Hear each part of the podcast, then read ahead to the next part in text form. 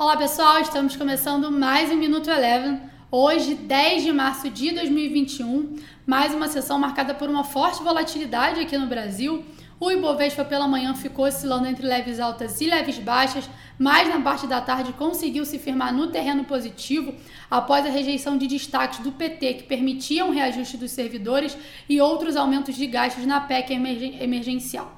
O Ibovespa encerrou o dia de hoje com alta de 1,3%. Destaque positivo ficou por conta do setor de empresas ligadas ao turismo. O Embraer teve alta aproximada de 12%. Gol e CVC subiram aproximadamente 10% após sanção presidencial de projetos de lei que permitiam a compra de vacinas contra a Covid-19 pelo setor privado e também projeto de lei que permitia a redução do prazo para a Anvisa aprovar o uso emergencial das vacinas. Passando para o dólar, o dólar teve um forte desempenho negativo na sessão de hoje aqui no Brasil, após duas intervenções inesperadas do Banco Central. Pela manhã, o Banco Central interviu com um leilão de swaps. Na parte da tarde, quando o dólar já operava em queda, fez outro leilão, agora esse à vista.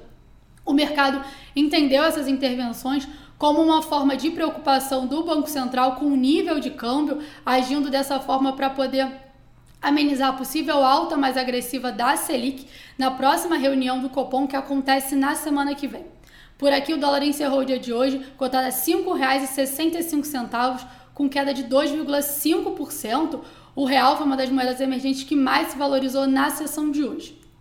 Passando agora para as bolsas nos Estados Unidos tiveram um dia de alta. Hoje por lá a gente pela manhã teve a divulgação do CPI, que veio abaixo do que o mercado estava esperando.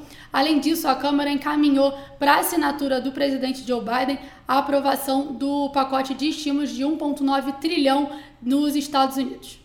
O Minuto Eleven de hoje fica por aqui. Se você quiser ter acesso a mais conteúdos como esse, inscreva-se em nosso site www.elevafinancial.com e siga a Eleven também nas redes sociais. Eu sou a Jéssica Feitosa e eu te espero no próximo Minuto Eleven.